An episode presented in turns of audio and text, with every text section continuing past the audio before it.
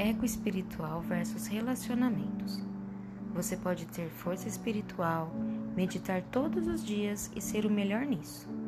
Mas se não sabe se relacionar, não evoluiu nada. Tony Robbins.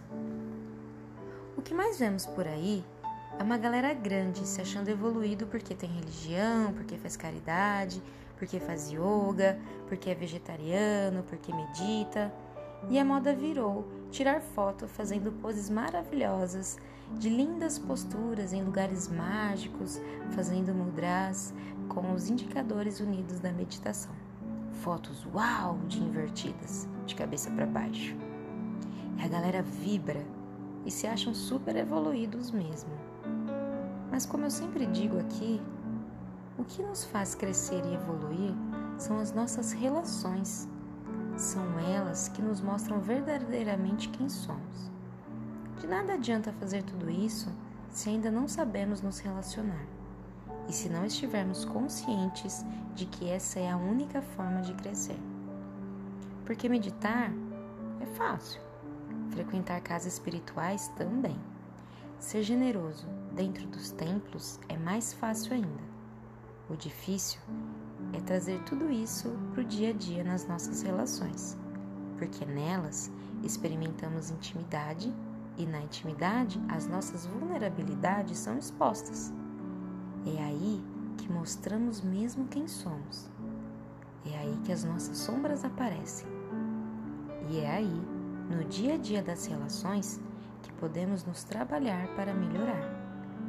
Nesse momento da intimidade, as mentiras que contamos para nós e para o mundo não se sustentam. Aí não tem meditação, yoga ou espiritualidade que sustente as nossas mentiras. É claro que tudo isso nos conduz a um lugar melhor de nós mesmos. É maravilhoso fazer tudo isso, mas não basta. Todas essas coisas são parte do caminho, parte do caminhar.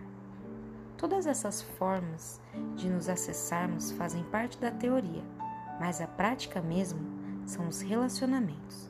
Não basta meditar todo dia e se aborrecer constantemente com o companheiro, com os filhos, com os pais. Não basta se espiritualizar, fazer caridade e tratar mal o porteiro, o garçom, o caixa do supermercado. E não basta achar que somos maravilhosos e seres elevados se não conseguimos saber de verdade quem somos. Não adianta fazer de conta que está aprofundando, quando na verdade o olhar só fica na superfície, colocando a responsabilidade de tudo nos outros. O nome que se dá a todas essas pegadinhas é ego espiritual. E o mundo está cheio deles. Eu sou Manu Miquelin, do Por Onde For Ilumine.